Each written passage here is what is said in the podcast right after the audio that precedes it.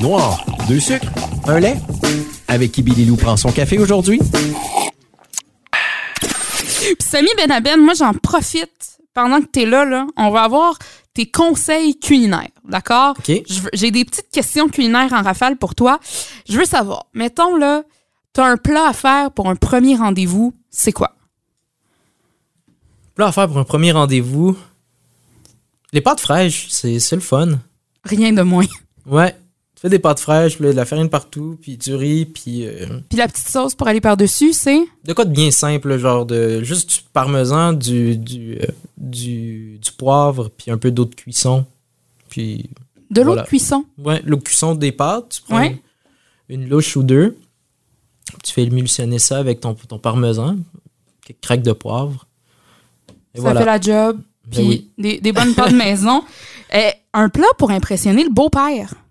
Le beau pas les pâtes euh, non, Du petit coq. On commande du. Ouais. Euh, pour impressionner le beau-père, hmm, bonne question. Je pense que là, j'irais, mettons, je ferais un tagine ou un couscous. C'est vraiment marocain, comme que ma mère le fait. Ah ouais? Ouais.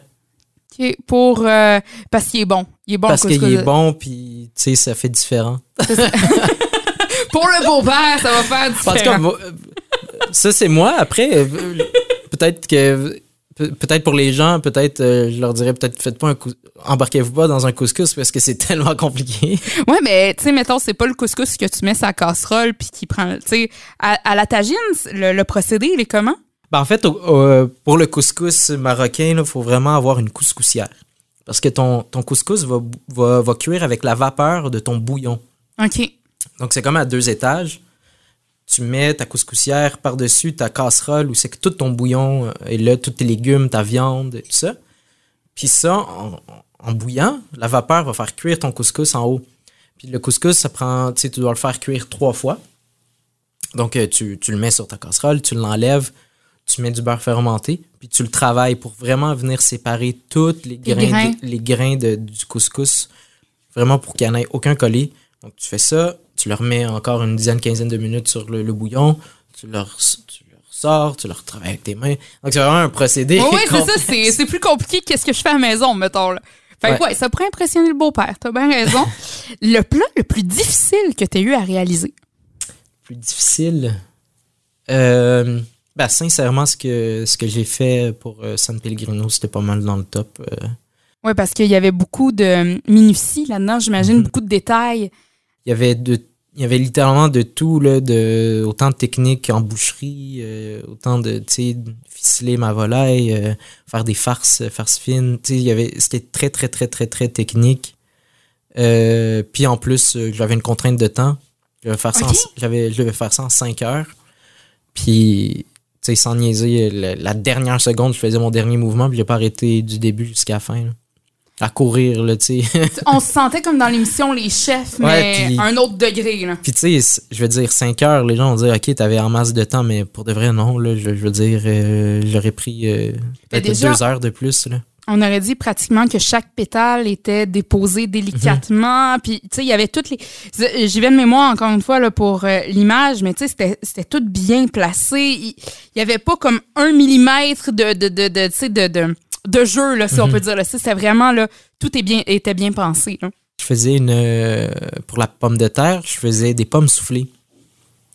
Puis les pommes soufflées, un classique euh, français, c'est probablement une des choses les plus difficiles à réaliser. OK? C'est comme t'as un, t'as un success rate, là, comme on dit, de, de tu sais, 15, 15%.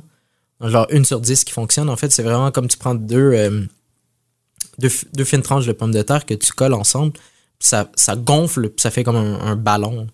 OK. Moi, fait je leur ai donné une forme, vraiment une, une forme en, en gouttelette d'eau. Puis euh, j'ai eu un success rate de. Pense que j'en ai manqué une sur 30. Là. Ben, c'est bon. Oui, oui, c'est ça, ça, ça se perd, mais c'était ça, maîtriser ça, c'est une des choses les plus difficiles aussi que j'ai eu à faire en cuisine. Ça prend tellement de, de réflexion. C'est la bonne sorte de pomme de terre, le bon taux d'humidité, Euh, la- l- on met de la fécule de pommes de terre dessus, il faut mettre la bonne quantité, il faut que l'épaisseur de chaque tranche soit la bonne épaisseur. Donc c'est tellement de variables que tu dois maîtriser, contrôler. La température de ton huile, tu sais, tout ça. euh, la, la manière dans, à laquelle tu déposes tes, tes Ouais, pommes de terre dans l'huile. C'est comme tellement de variables. Puis ça, tu sais, je, je remercie le mousseau parce que je les ai faites, là. J'en faisais en mondi à tous les jours. Puis j'ai j'ai été capable de maîtriser un peu le, le- le principe de la pomme soufflée, mais c'est vraiment difficile. Mais on jase. Mettons que t'aurais. Parce que là, de ce que j'ai compris, à Milan, en 2023, t'as pas à refaire le plat. C'est vraiment juste de, de, de, de- Ben, juste. Donner la conférence, parler d'où vient le plat, tout ça. Si t'avais eu à refaire le plat, aurais-tu choisi celui-là? Vu, la complexité? Oui, puis même que si j'avais à refaire le plat, euh, je me serais encore plus genre compliqué la vie parce que j'aurais tu sais j'aurais voulu qu'il soit encore mieux. J'aurais voulu encore le pousser un peu plus loin. Sais donc Ouais, Pour impressionner euh, les chefs sur place, euh, peut-être. exact. ouais. L'ingrédient qui, selon toi, devrait faire partie de toutes les cuisines. Tout le monde devrait avoir ça. Euh, ben il y en a déjà il y a déjà pas mal d'ingrédients qui sont dans toutes les cuisines l'ail ou l'oignon. L'oignon par exemple, je pense que dans toutes les cuisines du monde, il y a, il y a des oignons. Euh, moi en tout cas, ça serait difficile s'il y avait plus d'oignons. Ah, mais c'est bon. Là. C'est tellement dans ça plein juste, de. juste préparation. caramélisé. Tu peux avoir juste ça dans des pâtes, puis c'est tellement bon. là. Euh, ben le, sinon, le sel. Euh, T'es-tu du genre à saler beaucoup tes plats? euh, quand même, oui. Dans le sens que. Tu sais, je, je mets du sel partout. Même dans mes desserts, on va retrouver des éléments salés pour. euh, donc, euh, oui. J'utilise. euh, Puis je suis très. euh, je suis très picky, là. J'ai ma marque de sel, puis je suis pas capable de travailler avec autre chose que ça. OK, il faut vraiment avoir ce sel-là. Si... Non, Ouais. mais euh, par exemple, c'est un défi, ça. Veux, veux pas en restauration, des fois, surtout présentement, au moment où est-ce qu'on se parle, où est-ce que des fois, on va à l'épicerie puis il y a une rangée pratiquement vide. Là, Mhm. euh, c'est un défi pour toi de. Oui. Ben, en tout cas, pour, pour ce sel-là, maintenant, j'utilise le sel euh, cachère, ça s'appelle Diamond Crystal. Cas, c'est un sel bien spécifique.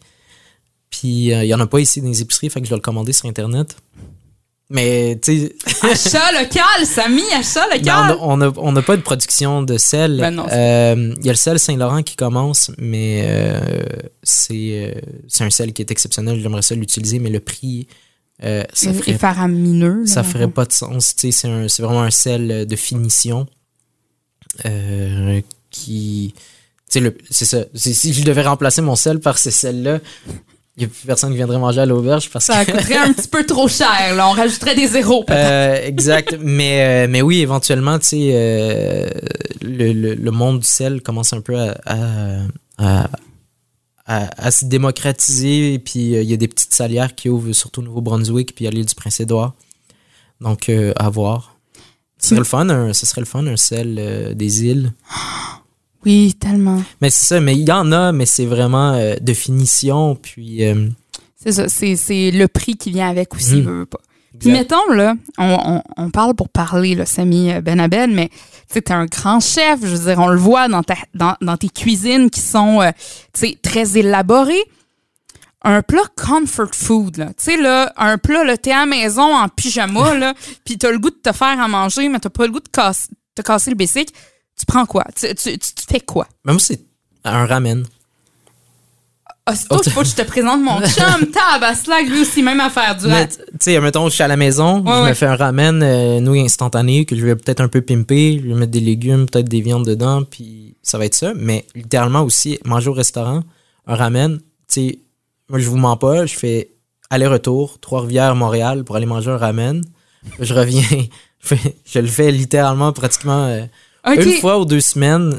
Souvent, je pars avec un de mes amis, mon ami Loïc, on part de Trois-Rivières. On va au ramen euh, coin Rachel Drolet euh, Ichigo Ishi. On se prend un bol de ramen, puis on, on refait la route pour revenir. Si, bol, ça vous tente, là. Ça vous ouais, tente ben, vraiment. il est bon. Il est oui, bon. oui, ça ça, ça n'a aucun sens. Puis ça, c'est le truc le plus, pour moi, comfort food. euh, outre euh, la cuisine que ma mère me fait, que Ah oui, ça, de la cuisine de maman puis de grand-maman aussi, Mhm. là, ça, c'est la meilleure. Ah ouais, Il y a ça, rien de de battable. Je suis désolée, Samy. Ma grand-mère te bat à plate couture. Ouais, je, oui. je, je peux pas, je peux pas le nier. Et euh, dirais-tu que c'est ton restaurant préféré? Euh, ça dépend, tu sais, ça dépend de la catégorie. Là. Mais mettons ton restaurant préféré de tous les temps, que c'est, mettons, lui, là, tu y vas, puis tu sais à coup sûr que tu vas aimer la cuisine que tu manges là, c'est, t'es assuré, là. Ben, je pense qu'on pourrait dire que c'est mon restaurant préféré dans ce cas-là. Parce que c'est là que je mange le plus souvent. Euh, mais tu sais, c'est vraiment. C'est. Tu sais, souvent, je vais seul, là, je mange là, je m'assois, je prends mon bol de ramen, puis. Euh, Moi, je trouve tellement que c'est. Je t'imagine depuis tantôt manger des ramen pratiquement tout le temps, puis je suis comme. Ce gars-là, qui c'est compétition internationale, puis Colin, il mange des ramen rendus à main. Tu sais, je trouve ça spécial. Ah, je mange, je mange vraiment mal. Les gens qui me connaissent, là, ils savent, là, je mange mal. Euh, Ouais. Ouais, euh, c'est ça. C'est dans le cadre de ton travail, faut que tu te donnes, fait que rendu à la maison, tu te casses plus. Non, c'est ça, ça me tente pas. euh. Tu te casses pas la tête. Puis Samy Benabed, en terminant, j'aimerais ça euh, savoir, bon, il y en a plusieurs points positifs dans ta vie, je pense, présentement, mais si tu avais à en, en prendre un, un point positif dans ta vie actuellement qui fait ton bonheur, ce serait quoi? Euh, c'est mon entourage. Je suis vraiment content d'être bien entouré. Ce soit mes amis, ma famille, tout ça, les gens qui sont autour de moi. euh, je pense que je peux pas être plus reconnaissant de, leur présence puis leur soutien. Euh, donc ouais, les gens qui gravitent autour de moi, que ce soit des, collègues, des associés, des amis, la famille. Ouais, c'est les gens. Ah oui, c'est vrai. Quand on est bien entouré, on n'a pas besoin de rien d'autre pratiquement. Exact. Ben, Samy Benabed, merci tellement d'avoir pris le temps de venir nous jaser, de venir prendre un café.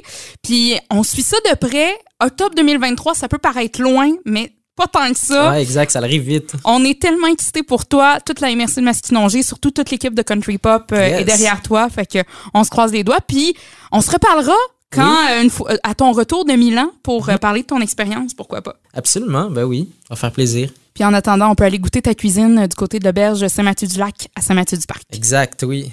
Merci, Samy. Hey, merci à toi.